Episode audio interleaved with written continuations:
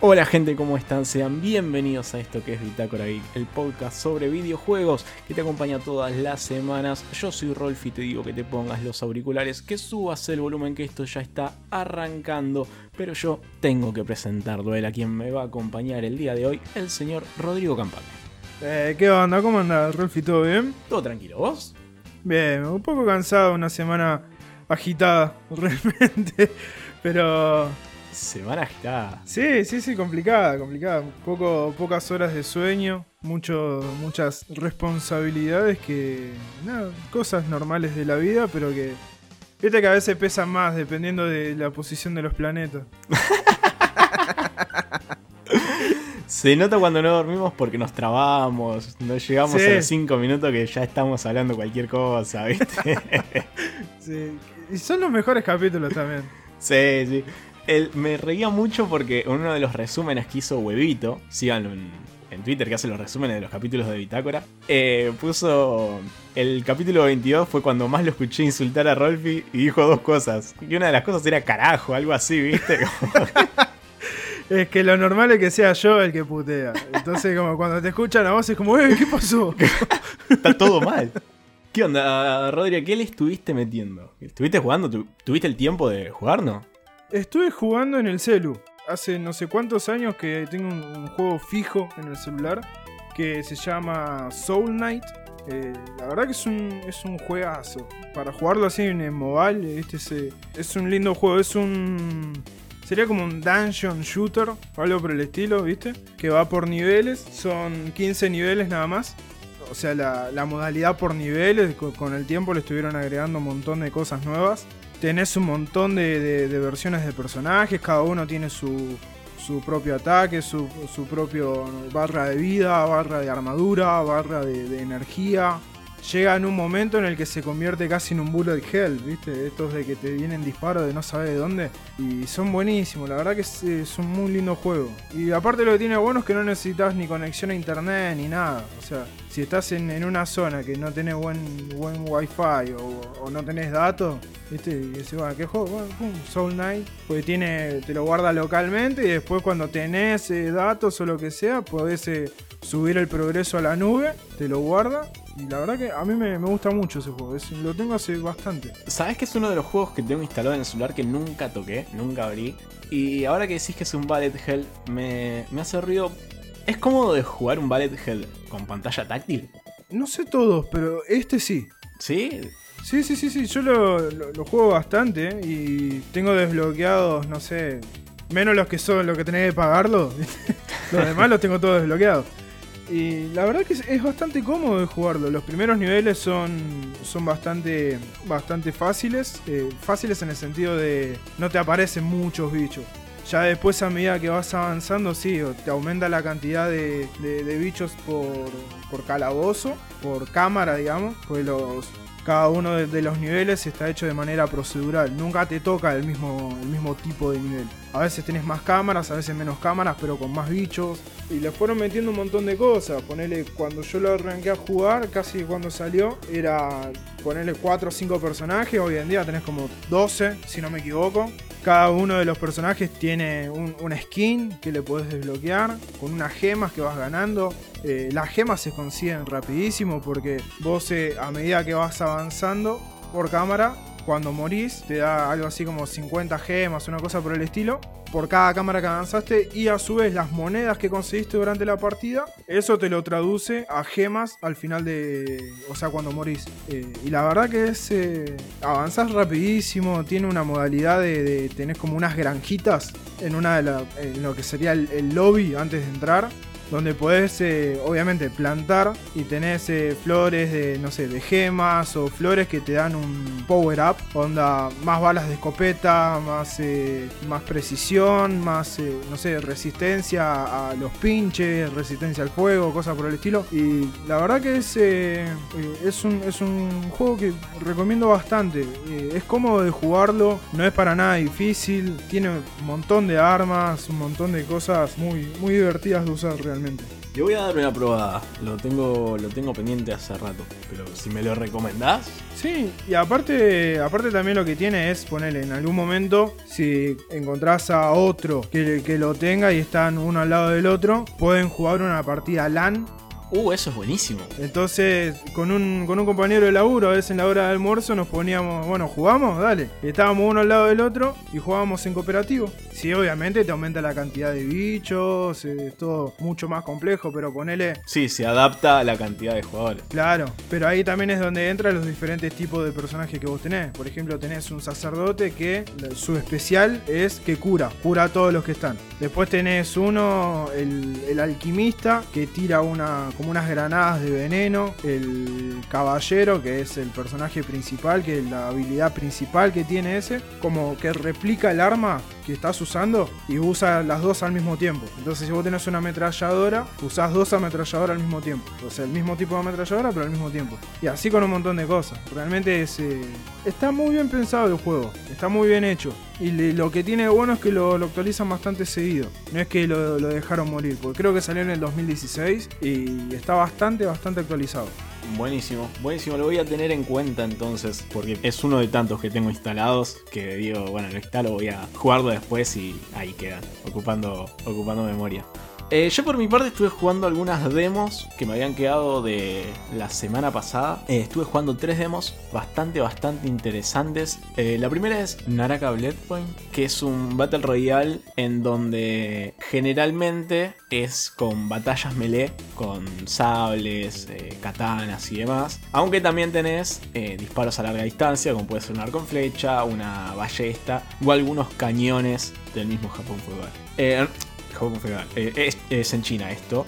Es de un estudio chino, porque, a ver, la industria china está creciendo un montón en los últimos años, la industria del videojuego en China. Sí, la industria de todo, realmente. Sí, sí, en, general. Pero digo, están surgiendo un montón de juegos eh, de esa región. Y la verdad está súper interesante, porque no solo tenés esos ataques melee y disparos a larga distancia, sino también tenés poderes según el tipo de personaje que, que elijas.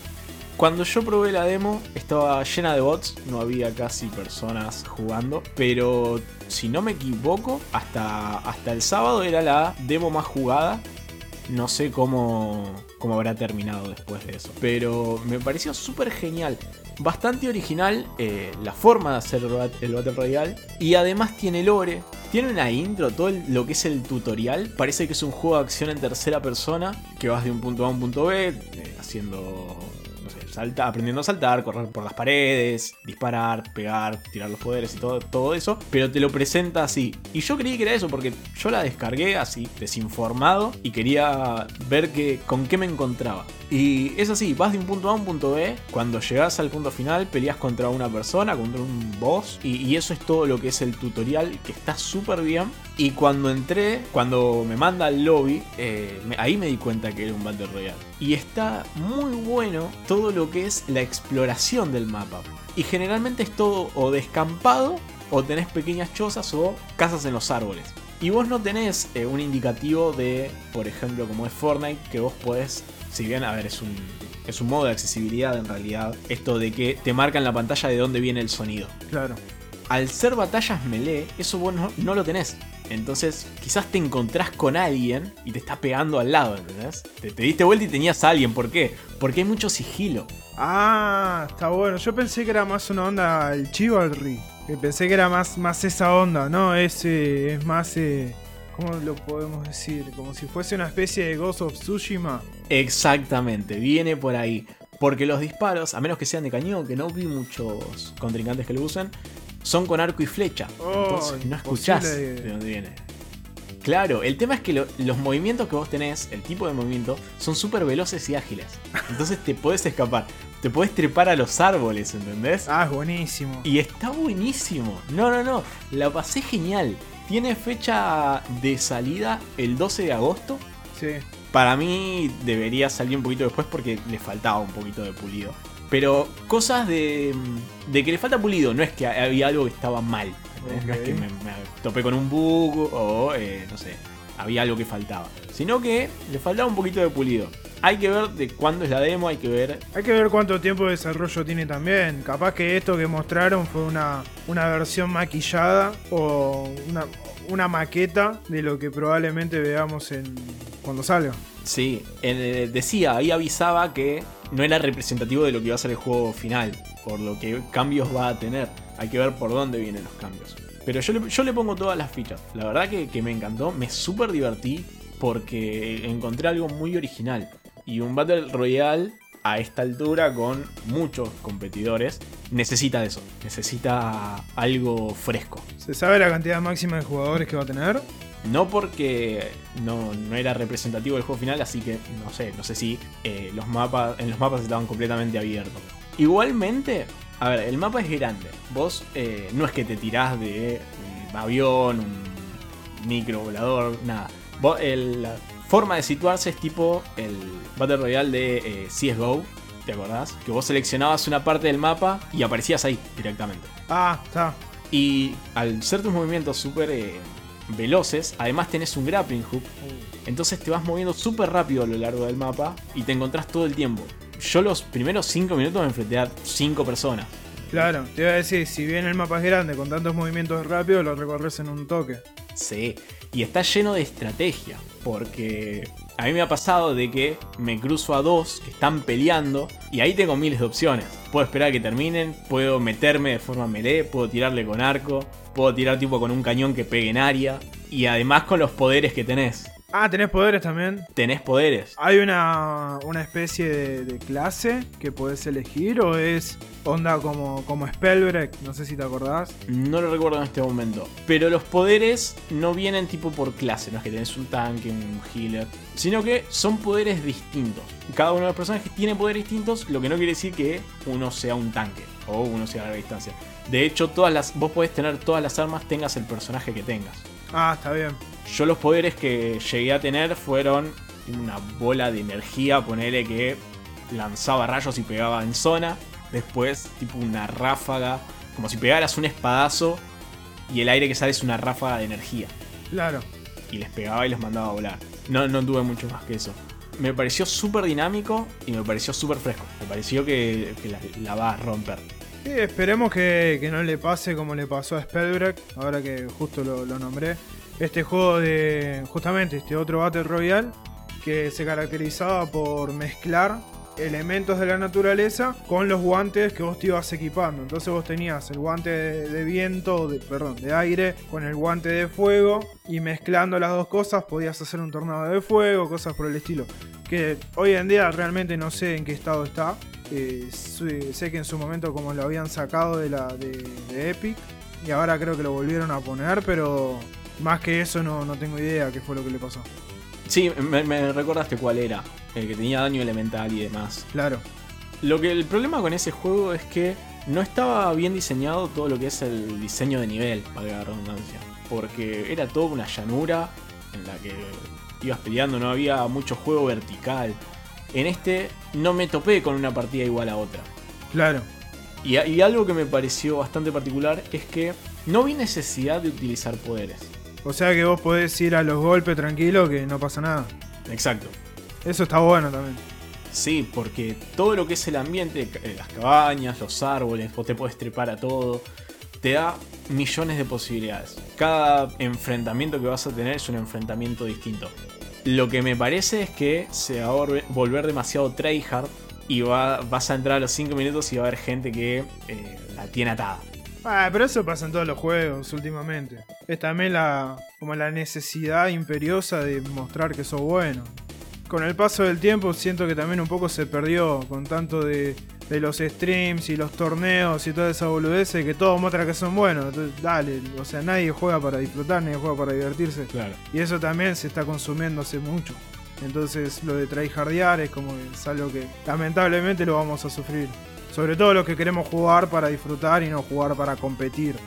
Sí, hay que ver si le agregan un modo arena o algo así, donde estas personas que la tienen atada puedan disfrutar su juego ahí y haya un lado más eh, amateur. Sí, o unas ranked.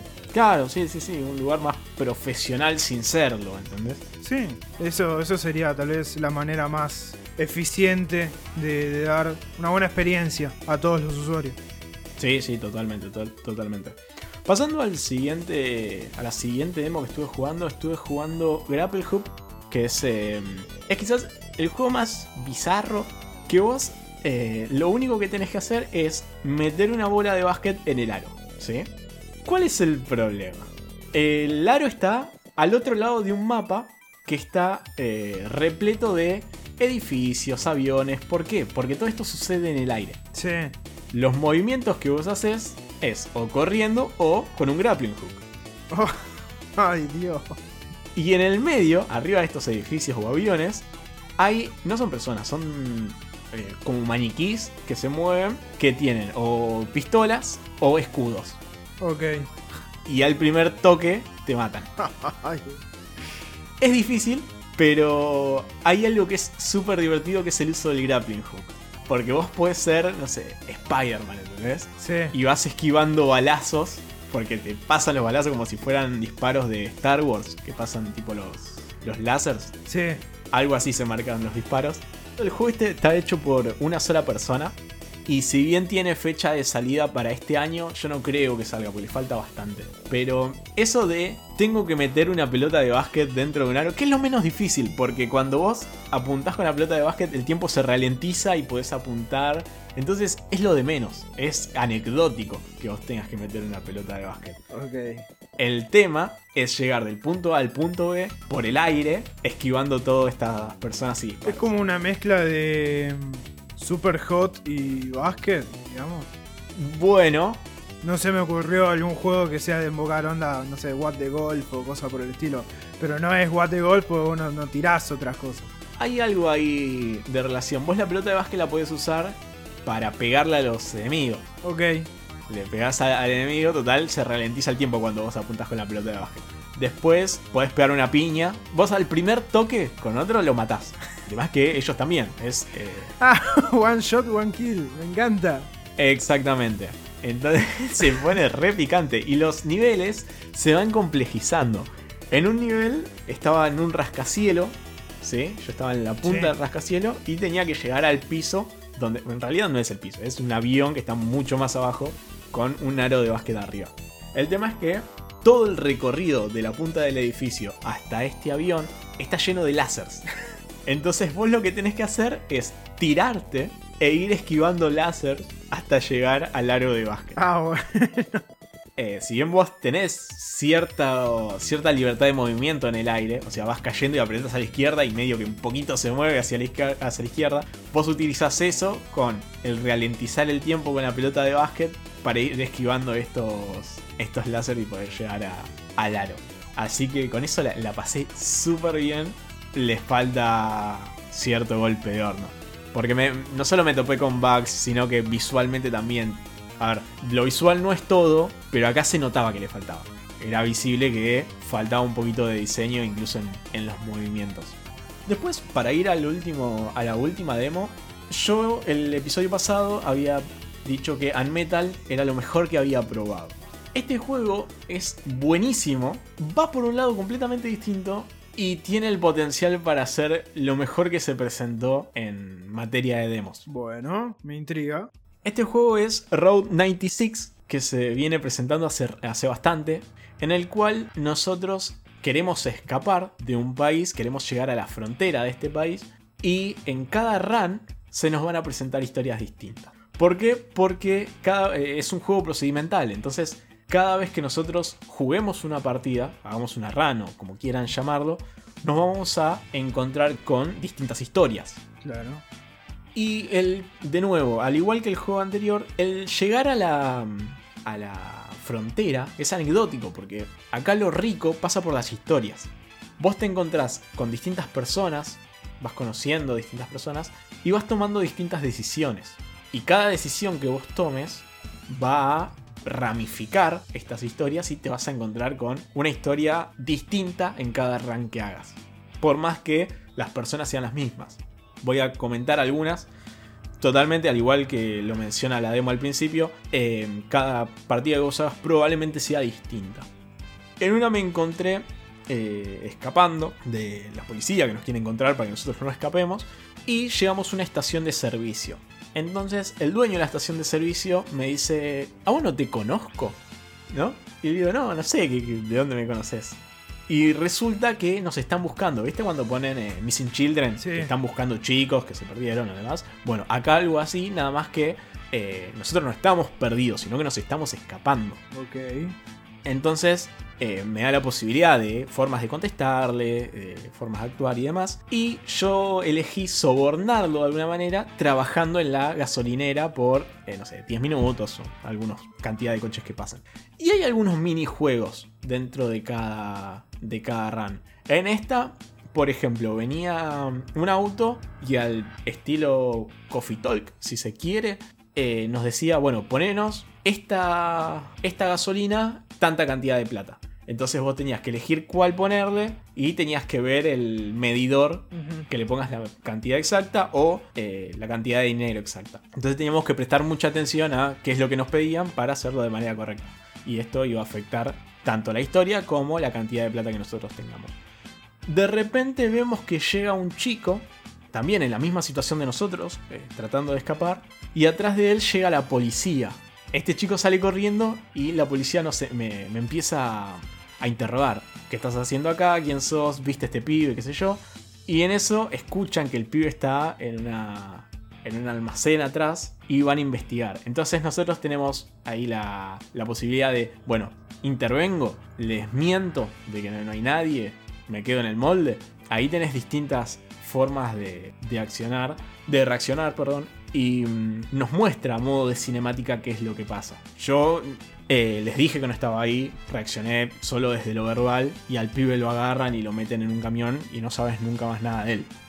Y después me pasó que una, una policía, una agente, me termina cubriendo y yo llego a la, a la frontera. Así como esta historia hay un montón y está atravesado por un montón de lecciones. Y a vos te tira en una historia así de la nada. En una gris se puse iniciar y yo estaba arriba de una moto con dos ladrones. Ah, re picante. Escapando, sí, por eso te digo, cada, no solo cada es distinta, sino que te tira así de la nada en una historia. Y ya estás en el medio. Y la verdad que me pareció súper interesante. Las historias que cuentas son interesantes y vas conociendo a las personas que te acompañan. Me pasó de, no sé, conocer a un chico que los padres no lo apoyaban, a estos ladrones que te cuentan por qué están robando, vos tenés la posibilidad de acusarlos o de hacer que ellos te ayuden para llegar a la frontera. Claro. Me pareció lo mejor en toma de decisiones en mucho tiempo. Te iba a decir eso, funciona medio como una aventura gráfica. Funciona medio como una aventura gráfica. El componente esto de la aleatoriedad de las historias le da un toque distinto. Y aparte me pareció que la toma de decisiones terminan en cambios en la historia más significativos, que es lo que solemos ver. Claro. Vos que tomes una decisión va a hacer que no solamente la historia se bifurque de manera notoria, sino que la historia se vuelva interesante también Claro. y quieras seguir con estas historias y que además no sucede como, por ejemplo, no sé si alguien leyó los libros Dirige tu propia aventura, pero cuando vos decías, no sé, estamos haciendo un podcast, ¿no? Y vos me decís, ¿querés cortar o no? Y yo te digo, elijo que sí quiero cortar y quizás la historia sigue con el podcast, ¿entendés? Claro. Nunca termina siendo determinante la elección que vos decís ni tener un camino claro. Bueno, en este sí. Si vos elegís dejar escapar a alguien, el juego hace que vos lo dejes escapar. No es que te da toda una vuelta y hace lo que el juego quiere, sino que la elección tiene una, una consecuencia clara. Esto habilita a, que pueda llegar a tener diferentes finales. Cada final es distinto. En realidad, el final es lo de menos. Llegar es lo de menos. Porque a vos, generalmente, se cuenta por secciones la historia. Por ejemplo, no sé, arrancás en el kilómetro 100, eh, 300, ¿no? Te faltan 300 kilómetros para llegar a la frontera. Arrancás con la historia, la historia corta en un punto, y de repente te dice te faltan 200. Y ya arrancás en, una- en la misma historia, pero en una situación completamente distinta. Ok, me sirve. Este juego tiene fecha de lanzamiento para verano 2021, es decir, nuestro invierno, debería salir ahora. Es lo, lo más probable es que salga, yo lo voy a estar esperando. Eh, Round 96 o eh, Ruta 96, eh, lo pueden encontrar en, en Steam. Tiene, tiene un precio de 130 pesos argentinos. Calcular eso más o menos unos 250 con impuestos, más o menos. Sí, sí, sí. Yo diría que lo pongan ahí en lista de deseados y estén atentos porque quizás es una de las mejores historias narrativas de esto de toma de decisiones que hayamos tenido en mucho tiempo. Así que yo lo súper recomiendo. Hay, hay ofertas ahora, ¿no? ¿Estuviste ahí rompiendo la tarjeta no? Tengo una banda de juegos en la lista de. en la lista de deseados. Una banda. Encima, vos ves los precios. Decís, bueno, qué sé yo. Lo, ves los precios, sí, buenísimo, no sé qué. Pero cuando ves con los impuestos. No sé si está tan bueno ponerse a gastar. Hay juegos que dije no puede estar tan caro. Por más que esté con, con descuento, no puede estar tan caro. Pero pesás, ¿tenés alguno en, entre ceja y ceja? Hey, Humankind, que lo pienso precomprar. Creo que hoy en día con descuento y con los impuestos está algo así como 2.400 pesos. Y después el otro que es Total War Warhammer 3, que va a salir en agosto también, al igual que Humankind. Y creo que lo vio algo así como 6.400 pesos. Y ese fue como... Mmm, Claro. Mejor espero que me lo den para revisar. Yo no, yo no pienso.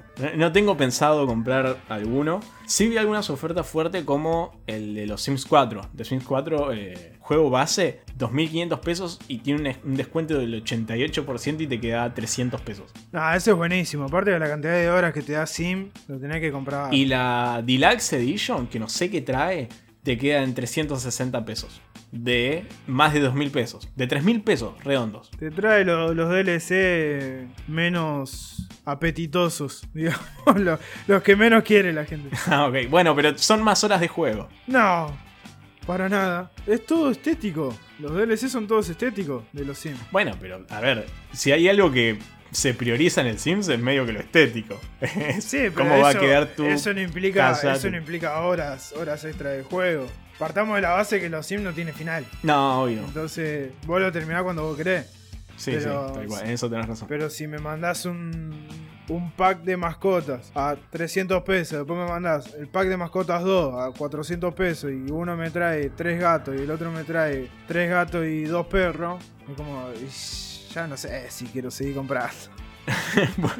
Pero en este caso, con 60 pesos de diferencia. Nah, por 60 pesos te recomiendo. el juego- el- la Deluxe Edition está a 3.000 pesos. Si son solamente 60 pesos, comprá, comprá la de la, de la Deluxe Edition. Eh, pero.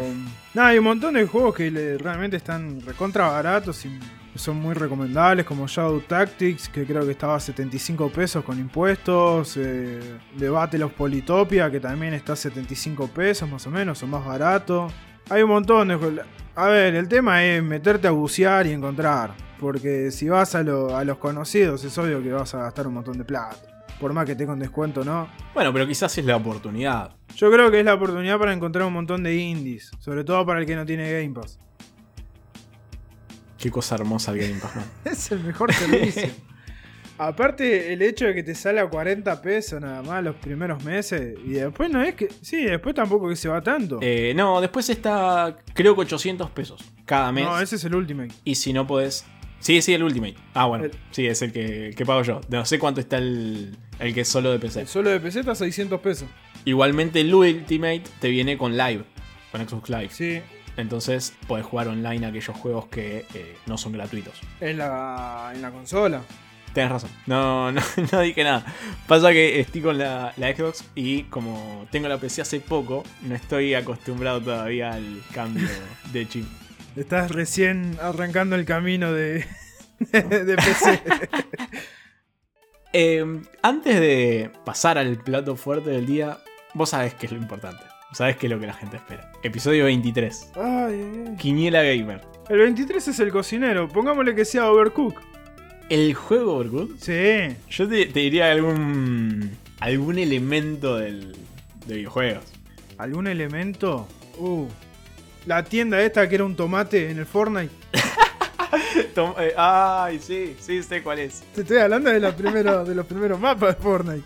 O, o Toad, que es eh, un honguito. Toad es el primero que mandás a la olla.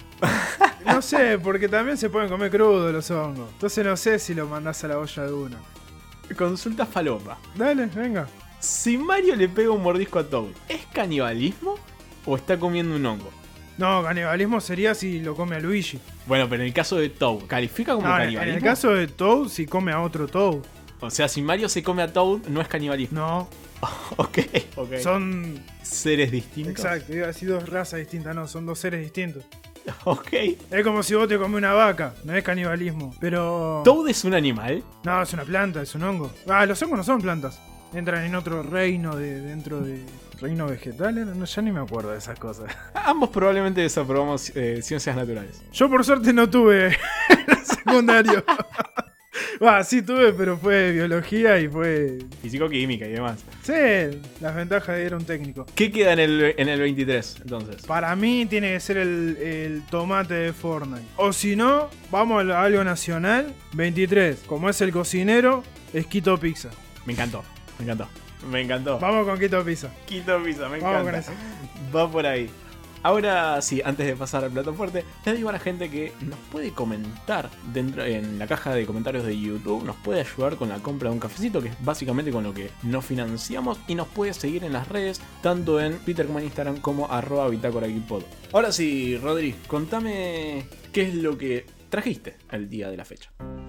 Vamos con, con el plato fuerte de- del capítulo de hoy. Un plato bastante interesante, si lo queremos ver de esa manera, porque va a ser también como un breve repaso de la historia de, de los juegos, basándonos en, en uno y aprovechando el lanzamiento de una remasterización que salió hace poquito, hecha por la gente de Dotemu, que sabemos que nos trae dentro con, con el material que pueden, nos traen, nos traen muy buenas cosas. Han sabido hacer un- una, gran, una gran entrega de Street of Rage, que la verdad es lo mismo. Si tienen Game Pass, vayan a jugarlo, porque es, un, es realmente un juegazo. Vamos a hablar un poco de, lo que, del intento que, tuvieron algunas empresas y algunos estudios por tratar de tener una mascota. Y vamos a partir de la que fue el primer contendiente, o más que contendiente, el primero que quiso ser un rival dentro de lo que, de lo que se veía, se empezaba a palpar en el aire, que era la guerra de las consolas. No nos vamos a meter en la guerra de las consolas ni nada de eso, porque es un tema que debería tener un capítulo en sí solo. Vamos a hablar un, poco de este muchacho llamado Alex Kidd, que de- hace poquito salió Alex Kidd in the Miracle World DX, eh, hecho por la gente de Dotemu, que por lo poco que se vio han hecho un buen laburo gráfico, pero dejaba que desear bastante en los controles, controles muy flotados, muy... como que trataron de, de traer esa jugabilidad que tenía en la Master System a los tiempos de hoy en día y es como que ya no, no da tanto para eso, pero que en su momento sí fue algo muy, muy aclamado por toda la crítica especializada. Eh, de hecho, si, si van a buscar, hay un montón de, de páginas que, han- que tienen esta gran página que es archive.org, que tiene un montón de, de- cosas de la internet que se subieron a internet en su momento y de cosas que no estaban en internet que se subieron como una especie de biblioteca virtual gigante. Eh, hay un montón de, de reviews de este juego y todas, o por lo menos la gran mayoría de los que leí, no bajaba de los 90 puntos para la crítica en ese momento fue una cosa muy, muy, muy aclamada porque en cierta manera fue la demo técnica que tuvo la Master System. Eh, entonces, de hecho, es una de las cosas que más repiten en, en la crítica, en las críticas que he leído y es que era la primera vez que veían un juego con colores tan brillantes, con una paleta de colores tan brillantes. Estamos hablando de, de la época de los 8 bits donde ya tenías no me acuerdo si Mario Mario Bros no salió en el 85 o por ahí, o más o menos. Sí, el tema es que antes de Mario Bros, eh, Mario como personaje ya había aparecido Había aparecido en Donkey en Donkey Kong. que a partir de ahí, a partir de ahí es donde empezó ya de a poco a, a formar un legado dentro de la historia de los juegos. Y por el otro lado, todas las empresas querían tener su propia mascota, querían tener su propia representación, algo que, que la gente vea y haga, haga una conexión directa con, con ese producto o esa marca. Con Alex Kidd que salió en 1986, fue desarrollado por Kotaro Hayashida, Salió en noviembre, el primero de noviembre de 1986. Siempre tratamos de, de hacer, hacer un paralelismo entre eh, el lanzamiento de, los episodios de, este podcast con eh, una fecha relativamente cercana al momento de la grabación. Pero aproveché más que nada el hecho de ya tener un, un juego nuevo y que sea puede ser probado en Nintendo Switch. Lo cual es raro, ¿no? Que un juego que sea la mascota de tu, de tu competencia más fuerte en los 90 y finales de los 80 termine saliendo casi como un exclusivo en, en tu consola. Y eso creo que... Bueno, pero si, si Sonic termina siendo casi un empleado de Mario, ya Alex Kidd, que todo bien con Alex Kidd, pero a Sonic medio que no le llega a los tobillos. No lo dejaron llegar, porque por todo lo que fue la historia de, como es, la historia del marketing y todo eso, era mucho más copado tener a un personaje fachero y, y medio rebelde como es Sonic, un erizo azul que iba a, lo- a los gomazos, que obviamente era la, una de las premisas que, que tenía Sega de, de, vas a jugar con el, con el otro gordo que va todo lento, no, venía a jugar con, con nosotros que Sí, era, era un poco de la filosofía de Sega en el momento, Claro. eso de que la gente cool juega en, Sega. Sí, los pibes, decían, los pibes juegan en Sega. Y obviamente tener un personaje como Alex, como Alex Kidd, no era llamativo. Porque si vamos a lo que son lo, a, lo que es el personaje en sí mismo, es un chaboncito con un trajecito rojo y, uno, unos zapatitos azules. O sea, el traje es muy parecido a lo que era Mario. Solo que se le notaba un poquito más la cara y tenía como unas orejitas onda elfo, onda duende, ¿viste? Medio, eh, medio en punta. Entonces el modelo era muy parecido a lo que era, a lo que era Mario. Obviamente que hay todo un lore de- detrás. eh, que cuenta la historia de, dentro de lo que es eh, Alex en In the Miracle World, que es el príncipe de la ciudad de Radaxian, que estuvo encerrado en el monte, en un monte, eh, no me acuerdo, ah, el Monte Eterno, eh, estuvo encerrado siete años estudiando el antiguo arte de Shellcore, que le permitía canalizar su energía interna para romper piedras con su puño y así rescatar a su hermano de Shanken el Grande que era el, el- el malo de toda, la, de toda esta historia. Tiene realmente una de las peores mecánicas de boss fight que puedo, que puedo recordar haber visto. En su momento, la primera vez que lo probé, dije, eh, mira qué piola. Después, cuando lo volví a probar, dije, no, es horrible y espero que nunca más lo vuelvan a repetir. Para mí es interesante.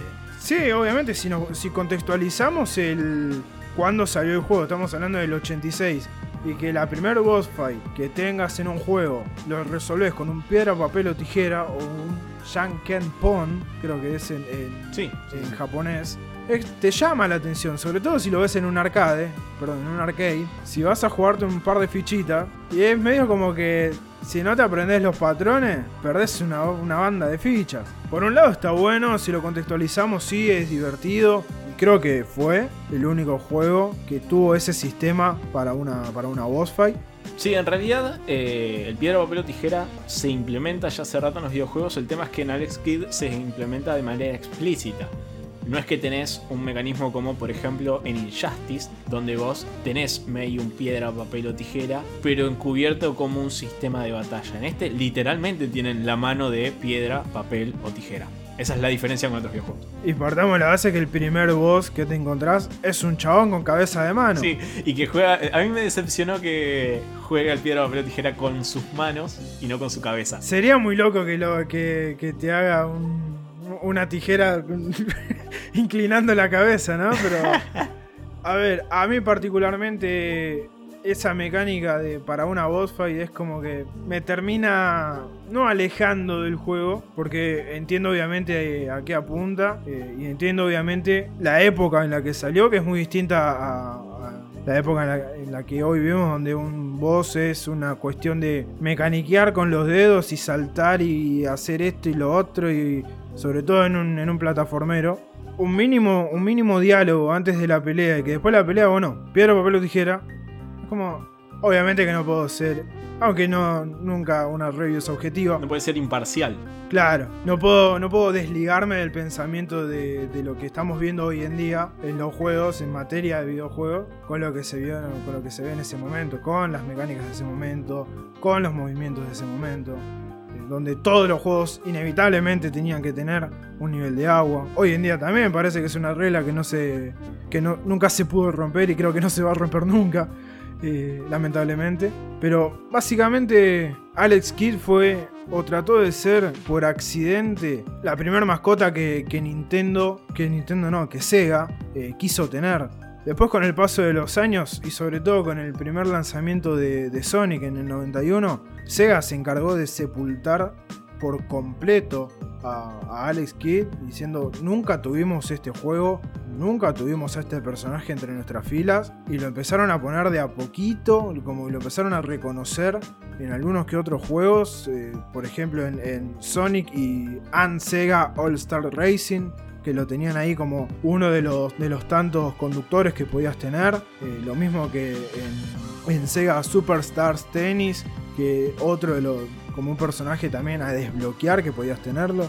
Había aparecido también como referencia, medio easter egg en, algunas que otras cosas, pero Sega se encargó de sepultarlo por completo. Y es gracias a, Dotemu que hoy en día podemos volver a, a jugar. Podemos no, muchos vamos a jugarlo esta versión remasterizada, aunque no sea tal vez la mejor de todas, pero es una posibilidad de empezar a, jugar este tipo de, de, juegos que en su momento han marcado una época, han marcado un, intento de algunos estudios por tener una mascota, estos juegos que fueron completamente relevantes en su momento y que después por diferentes motivos, ya sea por marketing o por decisiones propias de las empresas, se fueron ocultando y fueron cayendo en el olvido. Obviamente que todos recordamos juegos como, no sé yo, como el de T, que si bien no sé cuánta gente lo ha podido jugar y no sé si hay alguien que lo haya, que lo haya jugado, por lo menos de, de nuestra, de nuestra generación, que haya dicho, uh, qué ganas de jugar el ET de Atari. No sé cuánta gente habrá, pero es algo que conocemos sin haber, eh, sin haber visto nunca el juego. Pero porque es eh, un, no un secreto a voces, sino que ya se volvió casi como un mito, ¿no? Esto de los juegos enterrados, de eh, Atari, perdón, que ET fue lo que mató a Atari. Sí, a ver, a ver, que si bien no termina siendo así, que el ET simplemente es una gota que termina rebalsando el vaso. No, lo, eh, de ET fue una decisión de, Atari y le dijeron a un pibe que no sabía programar ni nada, le dijeron, che, hace un juego en seis semanas. Sí, no, pero lo, que digo es que el juego de ET no termina matando a Atari. Eh, sin embargo, a ver, no quiero bifurcarme ahí porque creo que merece su propio, su propio capítulo. Sí. Pero mm, son cosas que marcan, son pines en la historia de los videojuegos lo que son las mascotas también, hay un montón de mascotas olvidadas y esta es una. Esta es una que yo no sé cuánta gente conoce al estilo. Desde la nueva, las nuevas generaciones, digo, ¿no?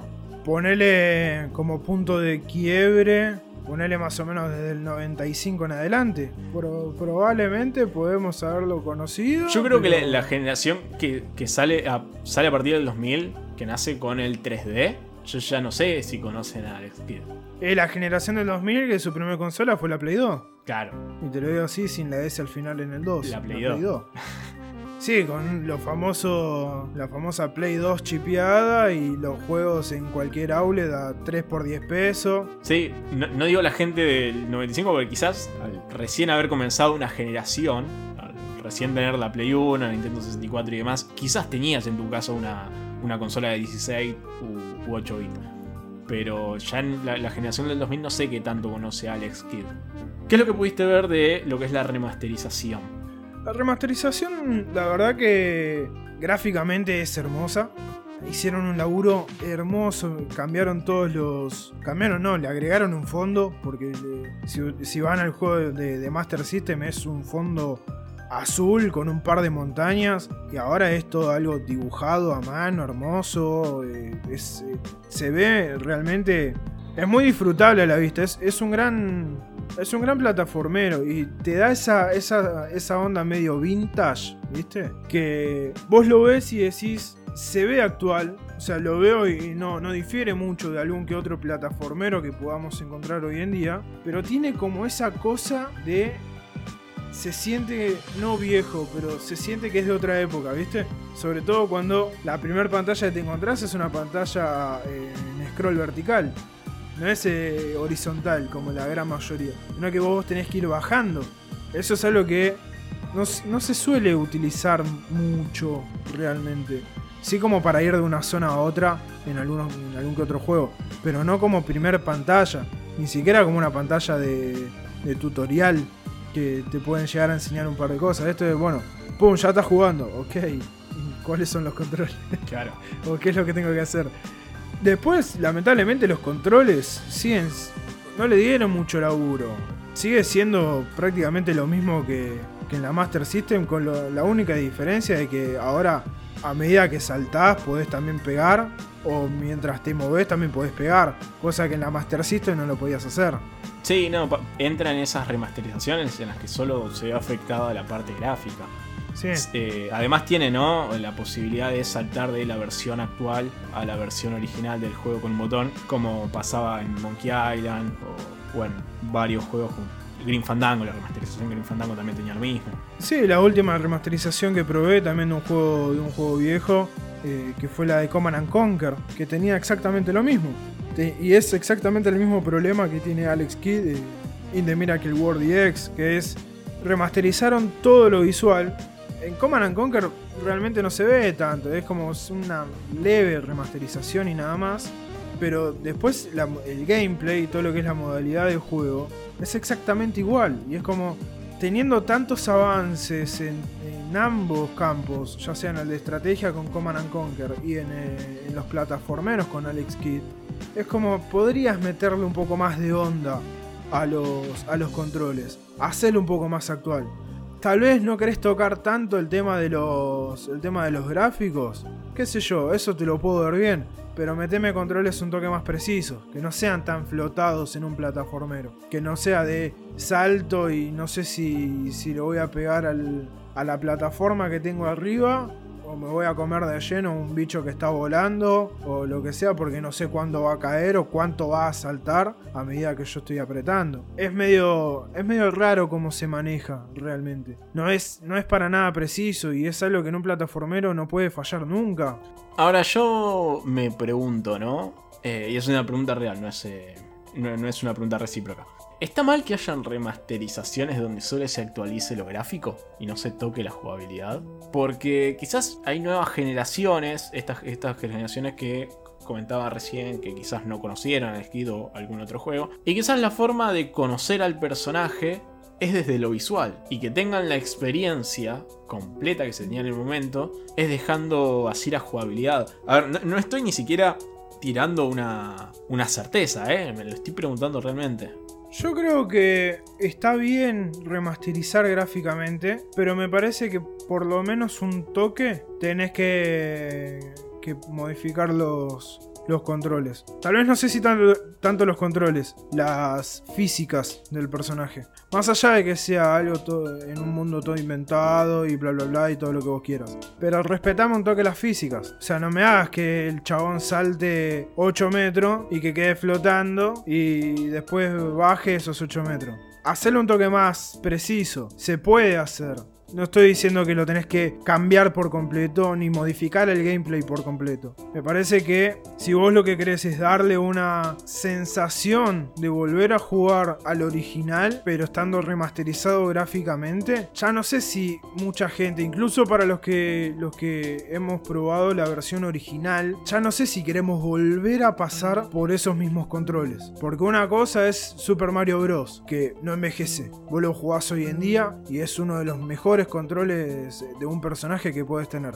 Porque entendés por completo cómo funciona, cómo se maneja, que tenés el, el boost de velocidad y, tenés eh, todas las cosas, que salta y si mantenés más apretado el, el- el botón de saltar, salta más alto. O sea, hay ciertas cosas dentro de Super Mario Bros. que lo hacen tal vez el plataformero por excelencia, por lo menos a mi criterio, ¿eh? no estoy diciendo que sea el mejor de todos ni, ni yo soy un especialista en esa materia. Pero con este tipo de juegos, en donde el gameplay era muy duro, me parece que tenés que tocarlo un toquecito, aunque sea.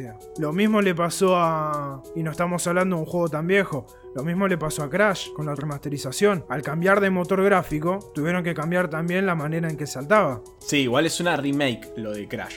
Viene, viene por un camino distinto. A ver, la remake es rehacer el juego de nuevo y la remasterización es retocar los aspectos gráficos del juego. Eh, sí, a ver, estoy en parte de acuerdo con vos. Me parece que entra dentro una segunda forma de remasterizar. Tenemos esa, tenemos la remasterización que afecta solo a lo gráfico, la remake es rehacerlo de nuevo.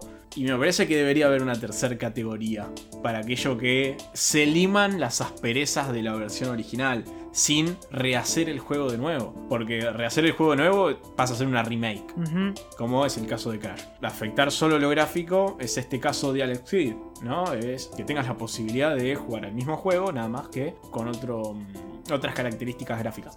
Ahora, debería haber una tercera categoría en donde tenemos al mismo juego, bueno, ya no sería el mismo juego, ¿no? Pero se entiende. Tenemos al mismo producto, pero con algunas asperezas limadas, como las físicas, no sé, depende del juego que sea, ¿no? Sí, sí. Algunas cosas que cambien, no en demasía el juego. Claro, es como pasa ponerle con los autos. Esto capaz que mucha gente no lo sabe. Pero viste que a medida que va, ponerle, presentan, vamos a suponer algo, ¿no? Presentan el Fox, el Volkswagen Fox. El primero, la primera línea, tiene una forma. La segunda línea se sigue llamando Volkswagen Fox, pero tiene un pequeño cambio. Que puede ser que el baúl es o donde termina el baúl es un toquecito más cuadrado. Que vos lo ves sí, es un Fox, pero es de la línea nueva. ¿Cómo? Porque tiene esta línea acá al costado y tiene el baúl que es un toque más cuadrado. Después viene la otra línea, que es le cambiaron la, la trompa, el plástico de la trompa, digamos, y las ópticas. Entonces esa ya es otra línea. Y así constantemente. Es como un. como si fuese. como un, diseño medio suave, ¿no? Como un, rediseño suave. No me sale decirlo de otra manera. Que no, no modifica tanto. Lo ves y decís, sí, es este, es este auto. Pero tiene esos pequeños cambios que también vos no te das cuenta. Pero afectan al auto en sí.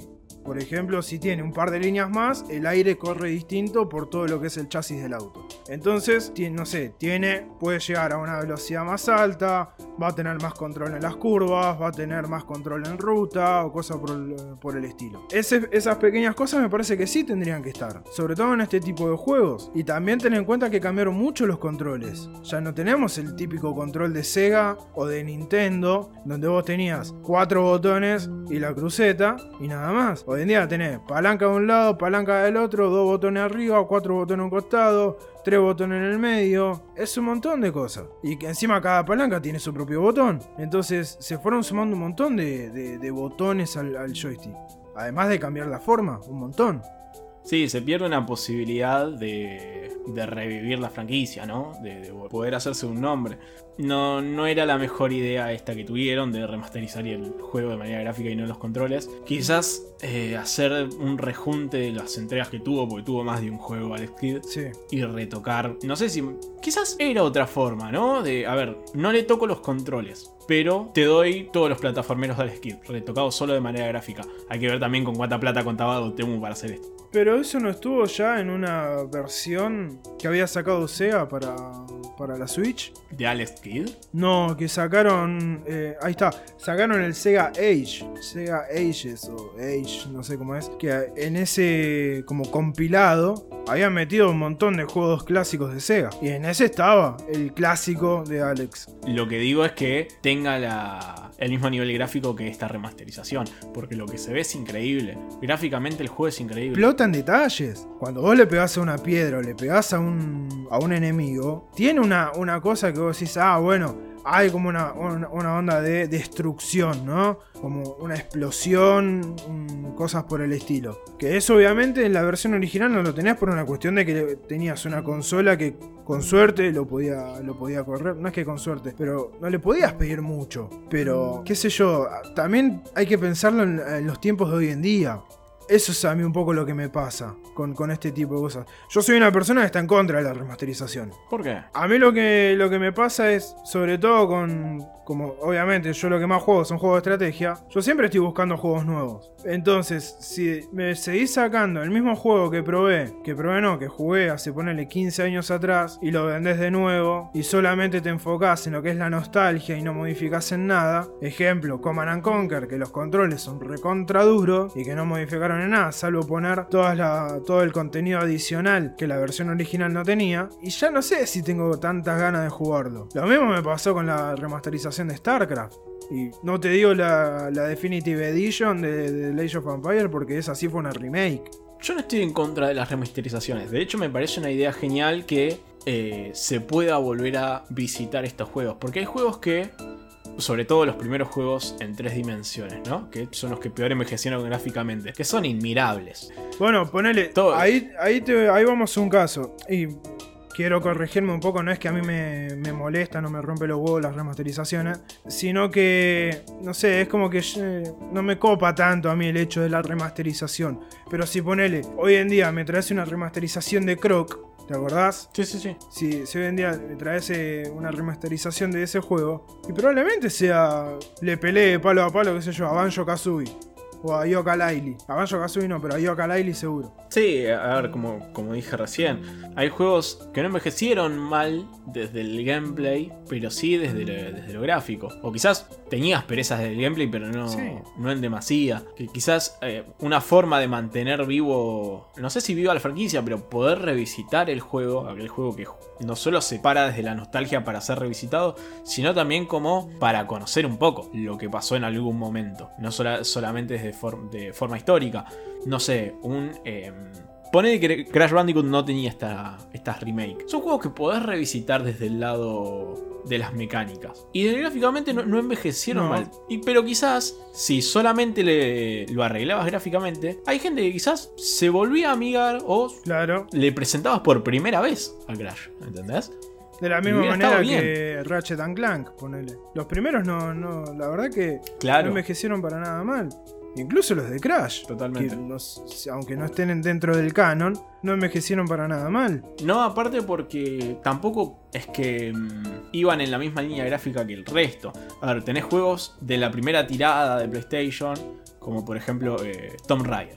Tomb Raider tiene desde lo gráfico envejecieron mal, ¿entendés? Eran polígonos, Polígonos. Eh. Eran polígonos, polígonos. polígonos, polígonos. Cada plataforma eran polígonos como si lo mar- hicieras con regla, ¿entendés? La misma Lara Croft. Eran cuatro polígonos.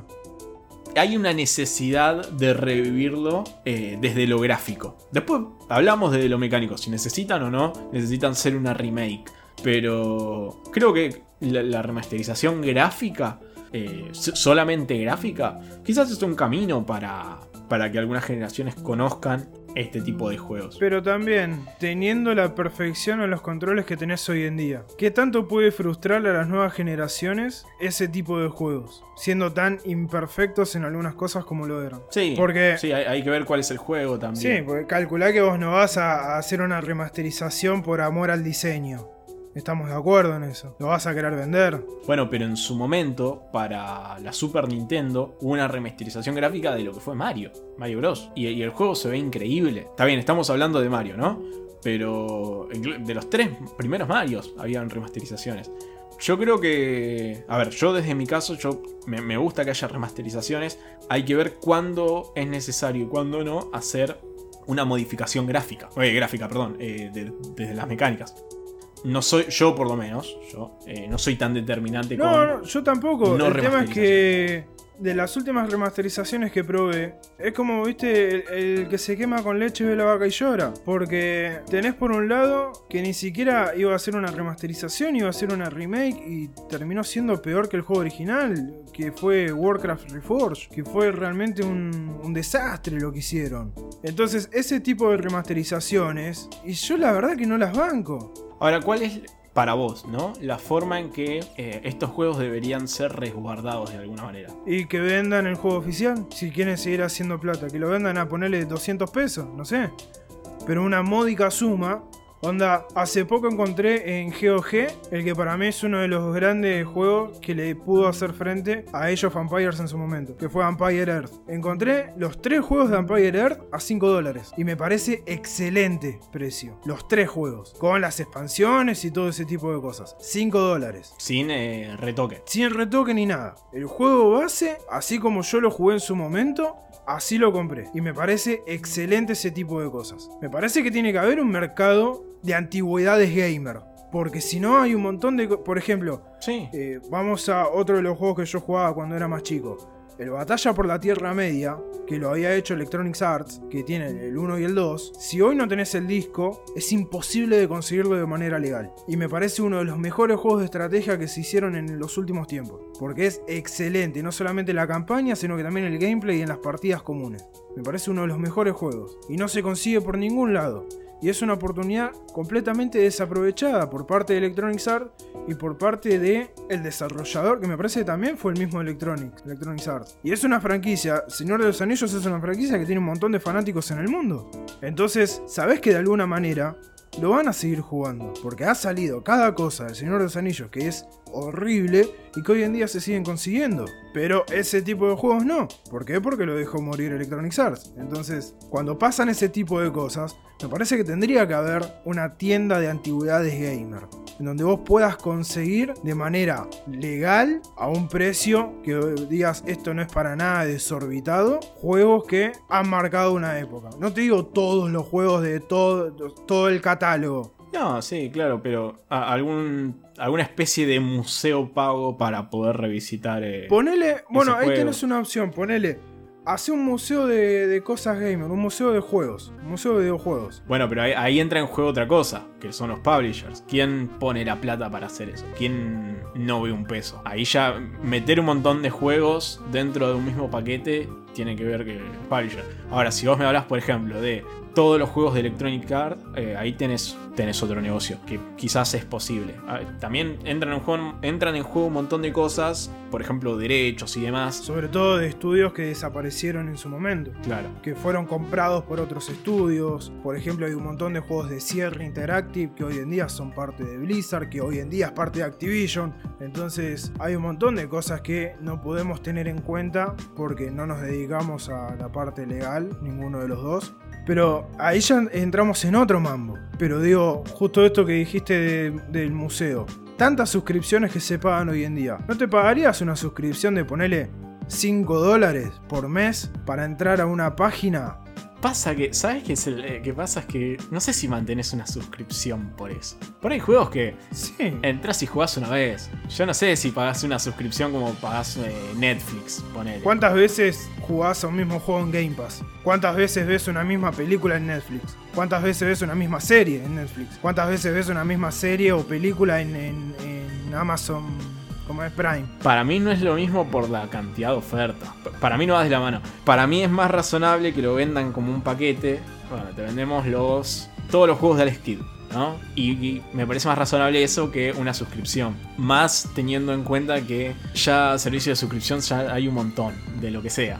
Todo es un todo te lo venden en un servicio de suscripción. Sí, y no sé si mantendría uno. Y no sé cuánta gente. Ahí viene otro tema.